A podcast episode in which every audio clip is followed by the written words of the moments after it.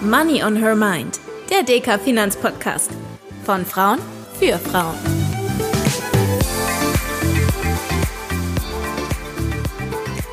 Hallo und herzlich willkommen zur heutigen Sonderfolge von Money on Her Mind. Wir haben den 7. März 2023 und heute ist Equal Pay Day.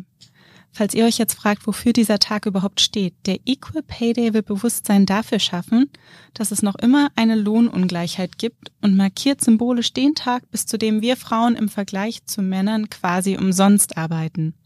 Nachdem wir Frauen ja in der jüngsten Vergangenheit so ein bisschen aufgeholt hatten, stagniert diese Entwicklung im Moment und deshalb liegt der Equal Pay Day auch genau am gleichen Tag wie im letzten Jahr.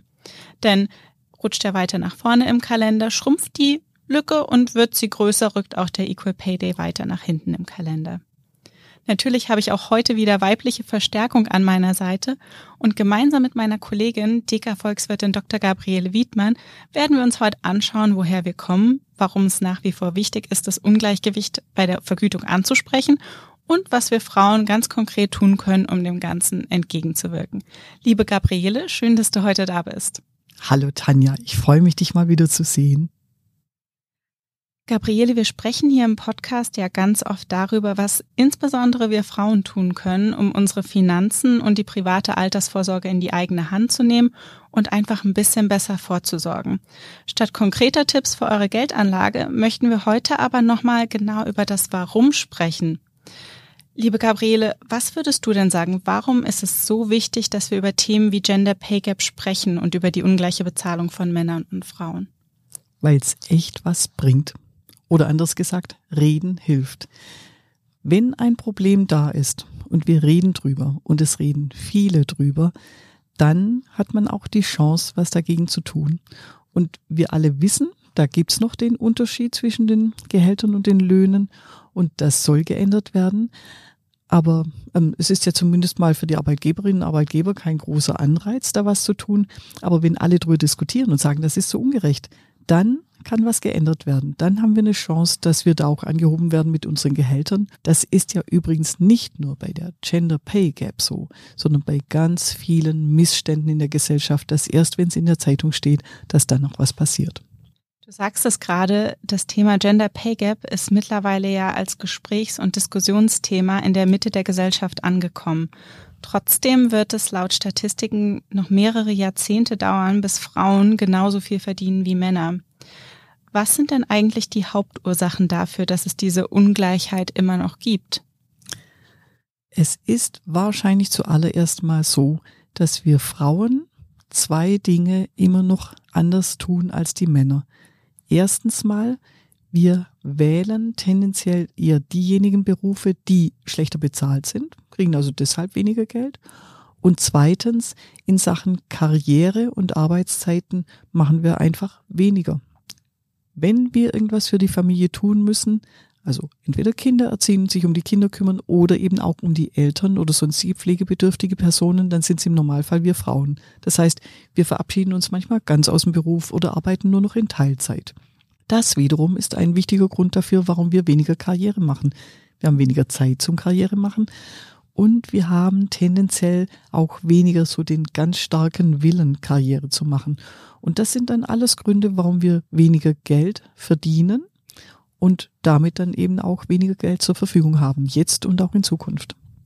Genau, und wenn du sagst, dass wir Frauen häufig Berufe ergreifen, die schlechter bezahlt sind, dann denke ich da jetzt natürlich in erster Linie an die sozialen Berufe.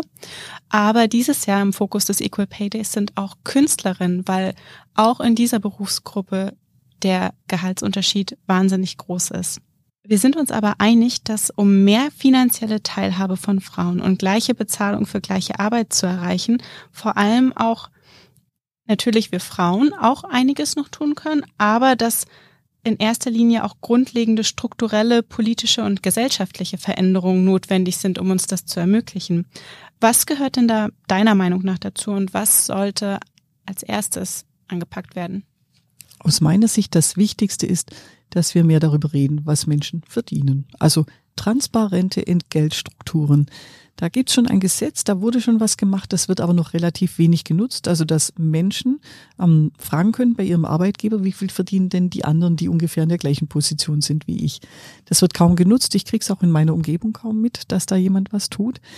Da wäre es hilfreich, wenn beispielsweise schon bei Stellenausschreibungen konkret drinstehen würde, wie viel, in welcher Bandbreite kann man da Geld verdienen oder auch wenn wir selbst einfach mehr drüber reden mit Kollegen und Kolleginnen, was sie verdienen. Was ja auch sicherlich für viele Menschen und nicht nur Frauen auch ein bisschen unangenehm ist, weil man möchte ja dann auch nicht diejenige sein, die immer die unangenehmen Fragen stellt.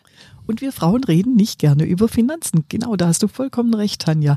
Und wenn wir auch das schaffen, das zu einem üblichen Ding zu machen.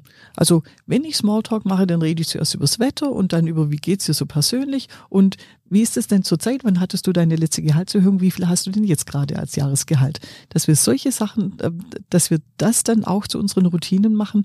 Und wenn wir mit den Männern und Frauen drüber reden, was sie verdienen, dann haben wir auch eher selbst ein Gefühl dafür, was kann ich verlangen, auch wenn ich in den Job einsteige, was kann ich an, an Gehalt fordern mehr darüber reden, sowohl gesellschaftlich als auch wir mit unseren Bekannten, mit unseren Freundinnen und Freunden. Das Zweite, was ich auch für sehr wichtig halte, ist das Thema Frauenquote. Man kann da sehr viel drüber diskutieren, das weiß ich. Dass jetzt eine Frau als Quotenfrau in Führungsposition kommt, mag man vielleicht denken, na ja, aber ich persönlich stelle jetzt fest, dass überall in ganz vielen Unternehmen viel mehr Wert darauf gelegt wird, dass Frauen Karriere machen, dass sie höhere Hierarchiestufen erreichen und damit eben mehr Geld verdienen. Und erst jetzt zeigt das auch Wirkung. Also erst jetzt merkt man auch, es kommen mehr Frauen auch in höhere Führungspositionen. Und deshalb ist so eine Frauenquote aus gesellschaftlicher Sicht auch wirklich was Vernünftiges, wenn wir dann mal so weit sind, dass Frauen und Männer ungefähr gleich in den Hierarchiestufen drin sind, dann können wir das auch wieder wegschieben. Aber bis dahin ist das sinnvoll. Und das ist natürlich aus vielen Gesichtspunkten sinnvoll, nicht nur für uns Frauen und für die Lohngleichheit oder Ungleichheit, sondern auch einfach, weil wir ja mittlerweile wissen, dass diverse Teams viel besser performen als Teams, die nur aus Menschen bestehen, die sich ähnlich sind. Und dazu gehört natürlich ganz viel, aber eben auch, dass wir eine paritätische Besetzung von Männern und Frauen haben. Und Unternehmen profitieren davon, dass sie auch hochrangige weibliche Führungskräfte haben. Definitiv ja. Tanja, da hast du vollkommen recht. Und das Dritte, da würde ich mal sagen, so die ganzen Rahmenbedingungen rund um Berufstätigkeit und Privatleben. Wenn wir es da schaffen, als Gesellschaft viel mehr Möglichkeiten zu bieten. Da denke ich an Betreuungsmöglichkeiten für Kinder, aber auch für alte Menschen, dass ich dadurch Freiräume gewinne, auch mehr arbeiten zu können oder überhaupt wieder arbeiten zu können. Flexible Arbeitsmodelle. Manche Frauen finden das ganz gut, ich selbst finde das sehr angenehm, dass ich tagsüber nach unserem Kind schauen kann und dann oft noch abends arbeiten kann und dann meine Arbeit wegschafft. Das ist doch kein Problem. Betreuungsangebote, flexible Möglichkeiten. Ähm, wenn wir das alles nochmal stärker auch verankern und in die Praxis umsetzen, dann werden wir Frauen auch nochmal mehr Möglichkeiten haben, viel Geld zu verdienen und damit auch finanziell freier zu sein. Wenn wir über diese notwendigen strukturellen Veränderungen und auch gesellschaftlichen Veränderungen sprechen, dann ist jetzt vielleicht auch ein guter Zeitpunkt, mal in die Vergangenheit zu schauen und darüber zu reden, wo wir eigentlich herkommen und warum vielleicht unsere Situation so ist, wie sie momentan ist und es für uns Frauen immer noch schwieriger ist als für Männer, finanziell unabhängig zu sein. Interessanterweise war das keine lineare Entwicklung. Wir hatten gerade so in den Zeiten von Kriegen und nach den Kriegen, wo es einfach weniger Männer gab, da waren Frauen ganz tough dabei, waren berufstätig, haben ihr eigenes Geld verdient, ihr eigenes Geld verwaltet. Aber dann gerade so nach dem Zweiten Weltkrieg ging das alles wieder zurück in, in das Traditionelle. Also der Mann geht arbeiten, der Mann verdient das Geld. Der Mann darf der Frau verbieten, ein eigenes Konto zu haben. Der Mann darf der Frau verbieten, selbst arbeiten zu gehen. Diese Dinge haben sich erst im Laufe der Zeit nach dem Zweiten Weltkrieg verändert. Also beispielsweise Ende der 40er Jahre, im Jahr 1949 Grundgesetz Gleichstellung von Mann und Frau. Zehn Jahre später erst ist dann das eigentliche Gleichstellungsgesetz überhaupt in Kraft getreten. Und wenn ich mir selbst überlege, das war also dann 1959, das war zehn Jahre bevor ich auf die Welt gekommen bin. Also eigentlich war die, diese Steinzeit, die Gleichberechtigungssteinzeit noch gar nicht so lange vorbei, als ich auf die Welt gekommen bin. Und dann, erst danach, kamen dann beispielsweise solche Rechte für Frauen wie eine Frau hat ein Recht auf ein eigenes Konto auch gegen den Widerstand des Mannes. Eine Frau darf berufstätig sein, auch gegen den Widerstand des Mannes. Das sie darf auch den Beruf überhaupt selbst wählen. Das war ja vorher auch noch ein Thema. Stimmt, genau. Nicht nur arbeiten gehen als irgendwas, sondern sich überlegen, was sie machen möchte. Wahnsinn, oder? Und das kam alles erst dann so im Lauf der 60er, 70er Jahre. Und wenn wir das dann bedenken, das ist alles erst so um die 50 Jahre her, dann wissen wir, das ist ein weiter Weg, den wir gegangen sind. Aber wir wissen auch, warum es heute noch nicht so ist, dass die Gleichberechtigung vollständig da ist. Und erst recht deshalb ist es wichtig, dass wir drüber reden und damit dann auch Dinge vorantreiben. Natürlich ist heute glücklicherweise nur wenig von diesen Strukturen übrig geblieben. Trotzdem, wie du schon gesagt hast, hat uns diese Vergangenheit ja geprägt und die Gleichstellung von Mann und Frau, das wird uns einfach noch einige Zeit beschäftigen. Laut aktuellen Berechnungen liegt die Lohnlücke bei uns in Deutschland ja bei 18 Prozent. Bereinigt liegt sie noch bei 7 Prozent. Ganz kurz zur Erklärung für euch. Bereinigt, das bedeutet, dass einige der Ursachen für diese Ungleichheit, die Gabriele euch auch eben schon erklärt hat, also Frauen arbeiten in sozialen Berufen, die nicht so gut bezahlt werden oder sie kümmern sich um Angehörige oder Kinder, die wurden herausgerechnet. Also wir schauen uns nur noch den Unterschied an, wenn die Arbeitnehmerinnen vergleichbare Tätigkeiten ausführen wie ihre männlichen Kollegen bei vergleichbarer Qualifikation und Erwerbsbiografie. Also auch dann verdienen Frauen im Schnitt in Deutschland noch sieben Prozent weniger. Diese Lücke wird vor allem dann problematisch, wenn wir irgendwann aus unserem Berufsleben ausscheiden wollen. Deshalb reden wir hier so oft auch über das Thema Altersvorsorge. Denn die Lohnlücke hat enorme Auswirkungen auf unsere Rente.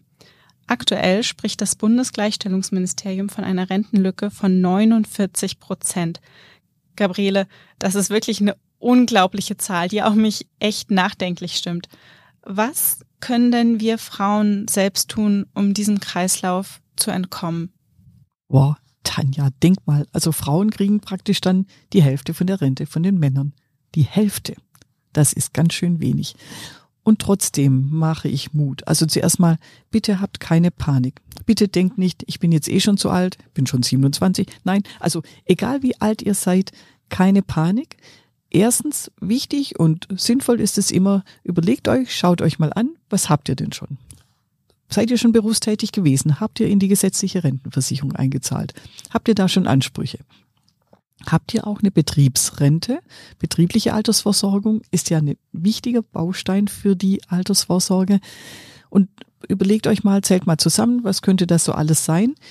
Wie viel oder wie ausreichend ist das? Dann im nächsten Schritt überlegt ihr, und was könnt ihr tun? Erstens mal Einkünfte erhöhen. Hört sich einfach an, ist wahrscheinlich ein bisschen schwieriger, aber trotzdem. Also nochmal, falls ihr arbeiten geht, überlegt euch, ob ihr Karriere machen könnt, ob ihr aufsteigen könnt. Fachkarriere oder Führungskarriere geht ja beides.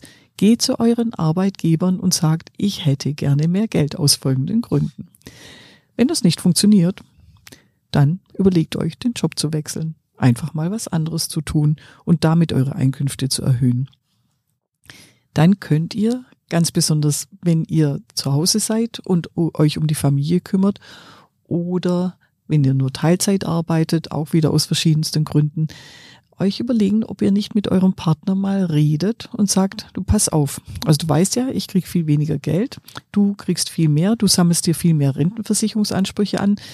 Lass uns doch mal drüber reden, da Ausgleichszahlungen zu machen. Also, dass ich dann Geld von dir bekomme und das auf meinen Namen anlege. Genau, und das ist, ähm, wir haben es in einer unserer letzten Folgen schon besprochen, ein gutes Thema, das man vor allem dann schon ansprechen sollte, wenn man sich gut versteht und überhaupt nicht darüber nachdenkt, sich jemals zu trennen, weil erfahrungsgemäß werden die Gespräche, wenn es dann soweit sein sollte, gerade wenn man vielleicht schon das Rentenalter erreicht hat, nur schwieriger. Und falls euer Partner sagt, wie kommst du jetzt auf die Idee, mit mir darüber zu reden, dann sagt ihr, weil ich dich immer noch sehr liebe, aber weil ich den Podcast von Tanja und Gabriele gehört habe. Und was ihr auch dann unbedingt tun solltet, schaut, dass ihr Geld beiseite legt. Also sparen. Nicht zu viel, ganz klar, aber Geld auf euren Namen, auf euer Konto, auf euer Depot und achtet darauf, wenn ihr dieses Geld dann zurücklegt, dass ihr das Rendite stark tut. Es gilt ja die Regel, je höher die Rendite ist von dem, was ihr euch so anlegt für die Zukunft, desto weniger müsst ihr sparen, um so ein bestimmtes Zielvermögen zu kriegen. Also tut einfach was. Tut was in Sachen Gehalt, tut was in Sachen Geldanlage für euch auf euren Namen. Und wenn euch das belastet und wenn ihr da sitzt und denkt, oh, dieses Thema, ich weiß nicht, was ich tun soll, ähm, ich weiß nicht, wie ich es anpacken soll, dann redet drüber. Redet nicht nur drüber, wie viel ihr Geld verdient, sondern auch, was ihr mit dem Geld macht. Redet mit Freunden und Freundinnen drüber und lasst euch von Profis beraten. Also geht zu eurer Sparkasse, geht zu eurer Bank und sagt, ich möchte gerne ein Beratungsgespräch. Ich möchte darüber reden, was habe ich für meine Altersvorsorge an Ansprüchen, was kann ich tun, um das aufzufüllen, damit ich auch im Alter, aber eigentlich sogar schon in den nächsten Jahren finanziell unbesorgt leben kann.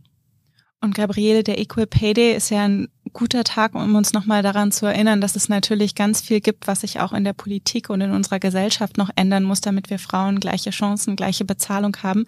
Aber wie sagst du immer so schön, das, was wir Frauen tun können, ist auch einfach ein bisschen gesunden Egoismus an den Tag zu legen, wenn es um uns und unser Geld geht, richtig? Oh ja, und das kann ich nur unterstützen.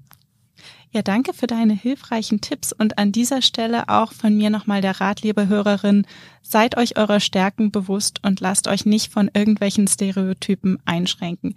Informiert euch, tauscht euch untereinander aus. Auch zu Themen wie Geld und Karriere fühlt sich vielleicht das erste Mal ein bisschen unnatürlich an. Ich kann aus Erfahrung sagen, bei uns, bei den Mädelsabend ist es mittlerweile Standardthema und wir motivieren uns da auch ganz gerne gegenseitig und habt auch keine Angst mehr, was Neues auszuprobieren, weil Veränderung sind in erster Regel auch immer der erste Schritt, über sich selbst hinauszuwachsen. Wir hören uns diese Woche hier schon am Freitag wieder, dann im Gespräch mit einer weiteren Powerfrau, die auch ein super Beispiel dafür ist, dass Karriere und Familie sich absolut nicht gegenseitig ausschließen müssen, sondern sich auch gegenseitig ergänzen können. Wir freuen uns, wenn ihr auch dann wieder reinhört. Vielen Dank und bis bald. Bis bald.